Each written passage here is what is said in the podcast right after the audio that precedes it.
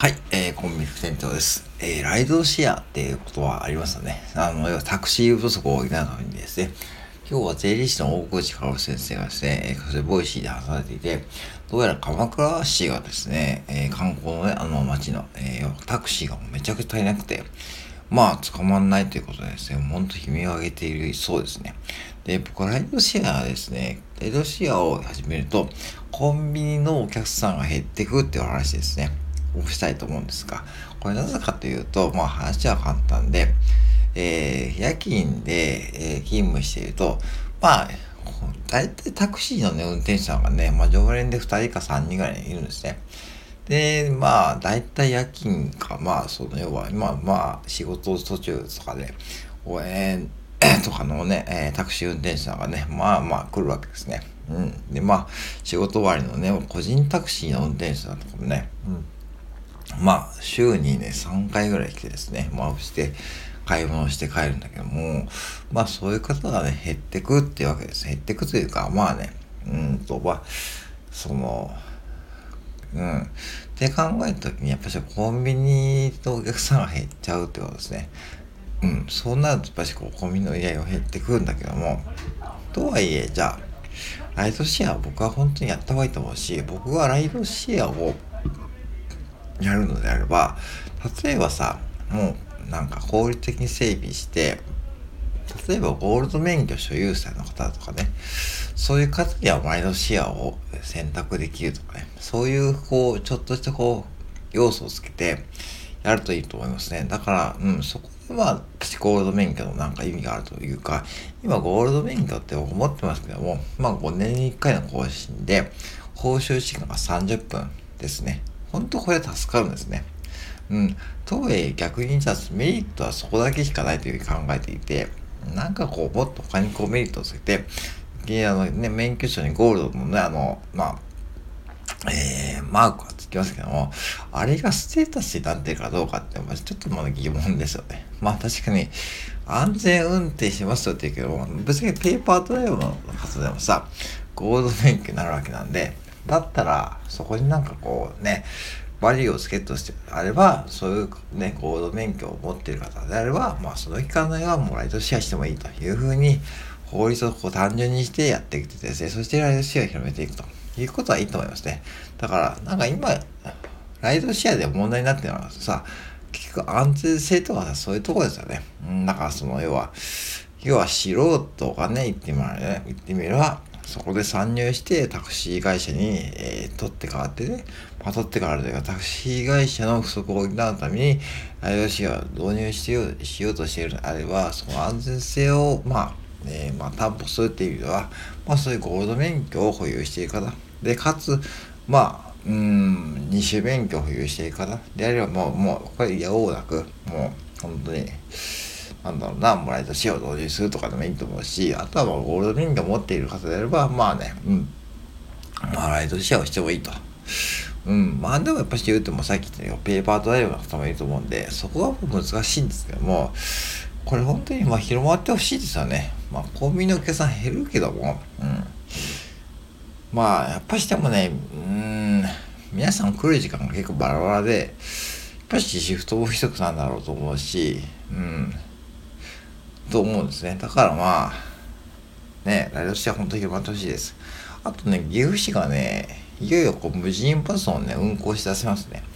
無人パスといってですね、本当にこう、うん、えー、試験をしていたんだけどもね、やっとね、岐阜市もね、うん、なんか、神田町通りかどっかかな、そう、岐阜市のメインストリートをね、どうやら、えー、無人パスを使って運行するということをね、発表してですね、うん、2025年だったかな、うん、まだ2年後には、ね、無人パスが走り出すんで、バスの運転手さんもね、いよいよこうね、そういうふうにこう、だんだんこう、その、バスの運転手さんの仕事不足を補うために、いよいよですね、こうやってこう、だんだんこう、えー、世界がね、本当にことあれも世界に近づいている感じですね。うん。本当こういう流れいいと思うんですね。だから僕らが、例えば高齢化とした時に、こういう社会になってないと、やっぱし誰も助けてくれないというか、今は、今は僕ら世代がね、老後の今の方を助けていますけども、振り返った時にね、その今さ、その、なんだろう、ライドシェア反対とかさ、そういう AI 仕事が変わ変わってしまって、仕事がなくなって困るって方はさ、先を見てないというか、その、20年後とか見た時に、確実に日本人口が減っていて、ね、生産性も落ちて、労働生産性も落ちてるのに、そこで今のシステムは行っても行くわ、行く、てか、今の仕事のシステムは行くわけじゃないんで、そうなると今のこう延長線上でそうねやってるとそこで反対派がねなんかこう意見が通ってしまうといわゆるこう賛成党みたいなこうねあんなこうまあ極端すぎるというかうんなんか何でもかんでもこう理想論。うん。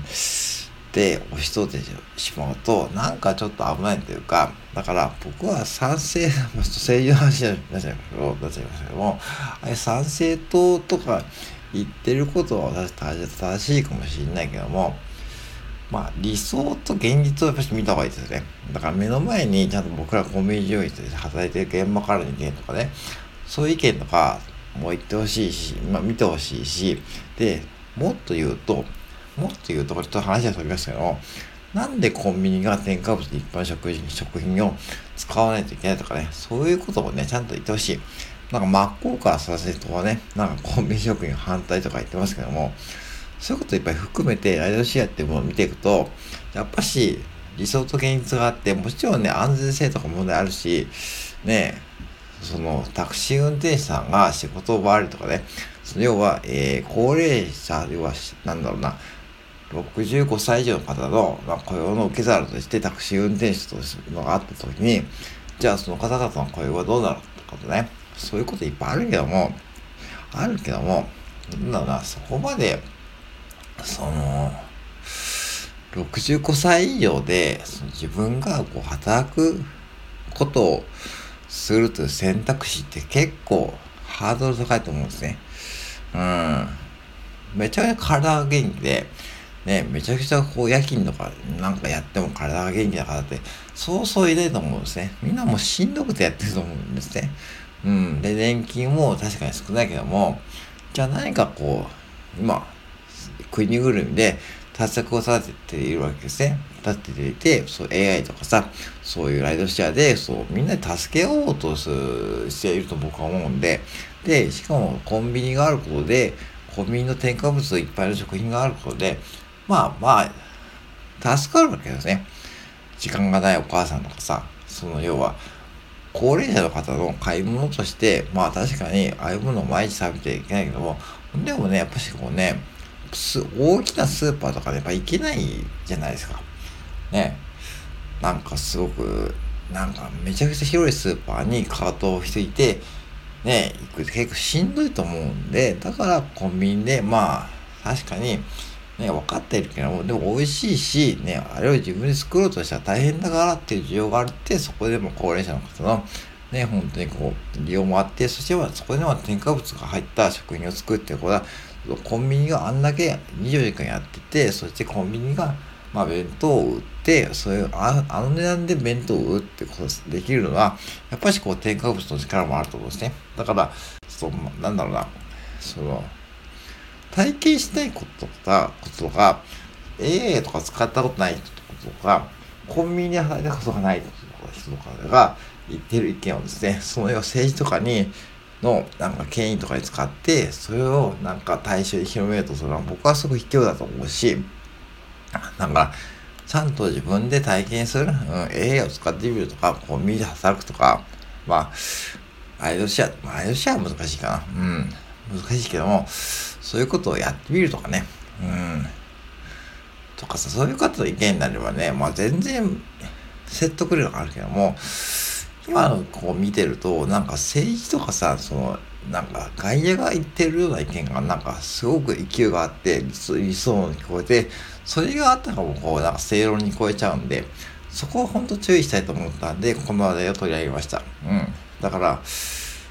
結局まとめるとまあ、正論は正論なんだけども、やっぱし現実を見ると、この先人口も減っていくし、ね、その、ね、とこどうやって補うんだってことを真剣に議論し始めたことに対して、なんかそこで横やりを入れるとか、そこでなんかこう、なんだろうな、その理想をぶちまけて、いやいや、それはライドシェアやったら、安全性とかそういうこととかね、あと AI を使ったら仕事は奪われるとかそういうこととか言ってるけども、そうじゃないってことをね、ちょっとね、あの、考えた方がいいと思ったんで、まあ、僕も含めてですよ、僕も含めて、あの、考えていこうと思います。以上です。